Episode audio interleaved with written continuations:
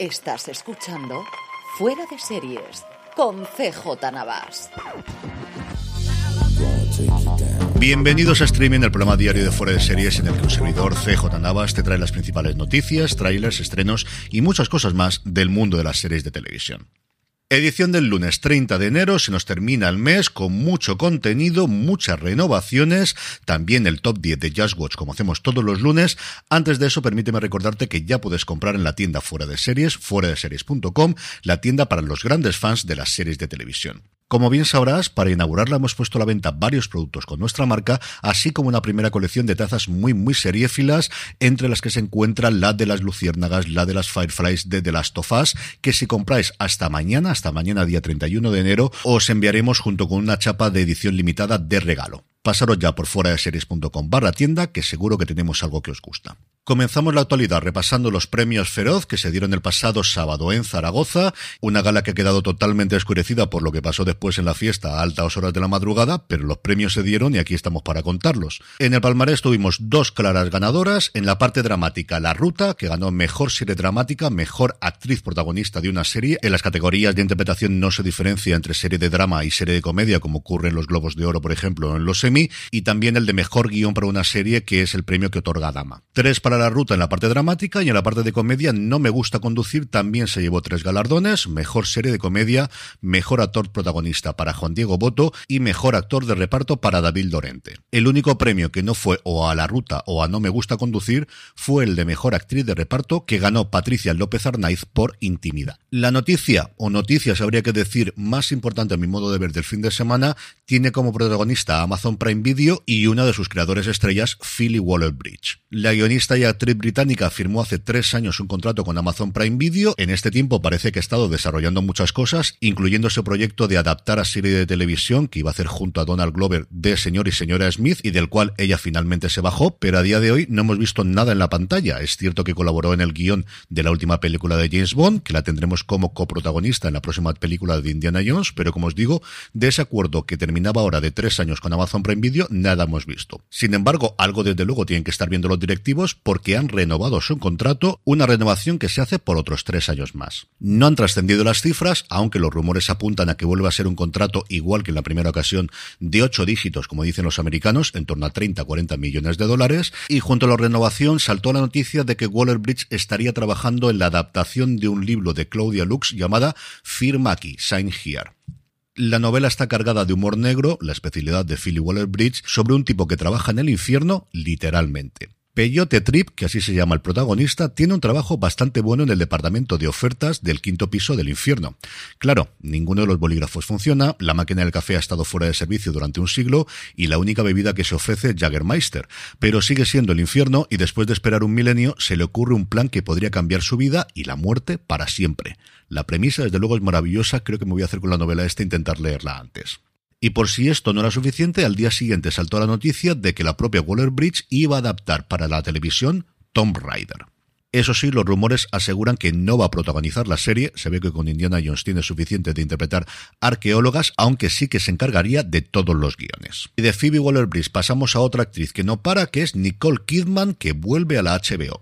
Kidman sería la productora ejecutiva y la protagonista de la adaptación de la novela de Leila Slimani, La Nani Perfecta. La otra protagonista sería Maya Erskine de Pen 15, una serie que está inédita en España pero que adora la crítica americana, que no solo la protagonizaría, sino que también escribiría el guion y sería evidentemente productora ejecutiva. La serie, como os comento, está basada en la novela de Slimani, publicada originalmente en Francia bajo el nombre Chanson douce, cuya traducción literal sería Nana, la nana que cantamos a los niños, y es un thriller que sigue una relación codependiente cada vez más acentuada entre una pareja y la nani que contratan. La novela tuvo muchísimo éxito en Francia, donde ganó el Prix Goncourt, uno de sus premios más relevantes en el 2016, y posteriormente fue traducida internacionalmente. Sería la tercera serie en HBO de Kidman, después de Big Little Lies y de Undoing, y el cuarto proyecto, si no me salen mal las cuentas, que tiene a día de hoy en marcha la actriz. Por un lado, la segunda temporada de Nueve Perfectos Desconocidos, Nine Perfect Strangers en Hulu, Lioness, la nueva serie en el mundo de la CIA de Taylor Sheridan, y Expats, expatriados en Prime Video, a la que se sumaría este cuarto proyecto.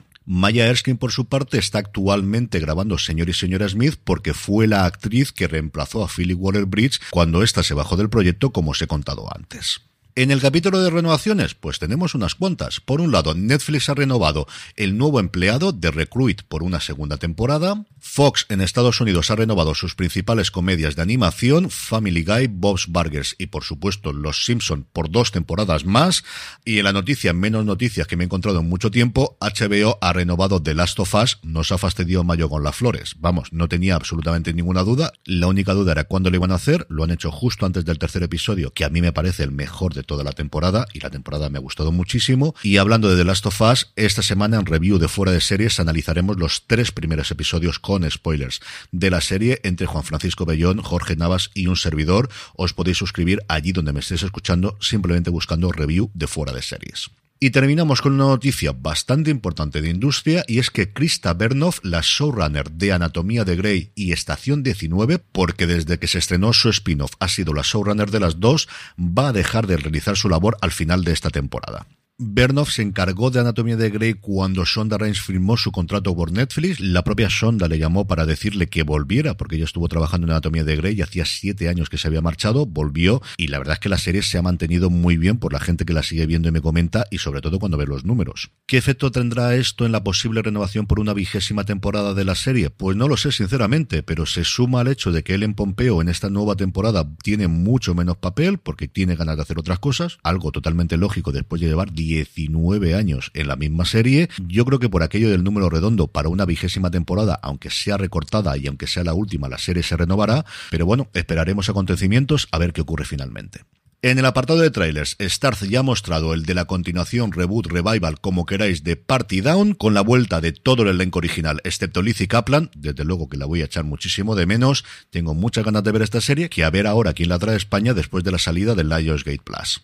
FX ha mostrado también el de la sexta y última temporada de Snowfall, una serie que yo creo que he tenido muy mala suerte, que la gente que la ha visto siempre me ha dicho que está muy muy bien, que además tenía para mí el atractivo de contar con Sergio Pérez Mencheta y bueno, que al final ha tenido seis temporadas, que esto no lo tiene todo el mundo. Y por último, no es un tráiler, pero yo creo que vale la pena que lo veáis, Netflix España ha mostrado un vídeo en el que Javier Castillo, el autor de la novela La chica de nieve, cuenta junto a Milena Smith cómo decidieron hacer los cambios de la novela original que son sustanciales. Para empezar de localización, la novela original ocurre en Estados Unidos, mientras que aquí, como sabéis, aquellos que la habéis visto, se traslada a Málaga y, por ejemplo, por qué la policía son dos personajes en vez de uno como en la novela. Vale mucho la pena, son apenas dos minutitos, pero creo que vale mucho la pena que lo veáis. En el apartado de estrenos, hoy solo tenemos uno, la verdad es que la semana viene muy tranquila comparado con lo de la semana anterior. El estreno es la tercera temporada de Crímenes, la serie de Carles Porta, que está arrasando en Cataluña, especialmente su emisión en TV3 y que estrena su tercera temporada con ocho nuevos casos, 10 episodios en total, porque hay dos de ellos que son dobles, en Movistar Plus a partir de hoy. Es lunes y eso quiere decir que tenemos el top 10 de Just Watch, ya sabéis, esta plataforma y aplicación para saber dónde se puede ver una determinada serie en España, con cierto movimiento y algunas entradas más que esperadas. Hasta el puesto número 10 caen Machos Alfa y hasta el 9 Alice in Borderland, las dos producciones de Netflix. En el 8 se mantiene The Bear, que sigue estando muchísimo tiempo después dentro del top 10 de Just Watch, en el 7 se queda miércoles y en el 6 Vikings Valhalla. Si os parecían muchas series de Netflix hasta ahora, esperad porque en el 5 va Caleidoscopio en el 4 Hunters, en el 3 The Wild Lotus y en el 2 Sky Rojo. Seis de las series son de Netflix porque el 1, para sorpresa de absolutamente nadie, es The Last of Us. Y terminamos con la buena noticia del día y es que hoy 30 de enero se cumplen 10 años desde que el 30 de enero del 2013 FX en Estados Unidos estrenase una de mis series favoritas de todos los tiempos, para que no vamos a andar con tonterías, que es The Americans. Desde el primer capítulo, con ese task de Fleetwood Mac sonando de fondo, hasta su episodio final, que cambió para siempre el cómo escucho With or Without You de U2, la serie tuvo seis temporadas sencillamente magníficas, con ese núcleo formado por Kerry Russell y Matthew Rhys como los Jennings, un matrimonio de conveniencia de espías rusos infiltrados en Estados Unidos, con unas interpretaciones secundarias maravillosas de gente más conocida como Margot Martindale o Fran Langelia, o más desconocidos como Costa Ronin, como Alison Wright, cuánto sufrimos con Martha, o una jovencísima Julia Garner en el primer papel que yo le vi en televisión. Si nunca la habéis visto o la queréis volver a recuperar, la tenéis completa en Disney Plus. Felicidades a The Americans, qué grandísima, pero qué grandísima serie. Y con esto concluimos streaming por hoy. Volvemos mañana. Gracias por escucharme y recordad, tened muchísimo cuidado y fuera.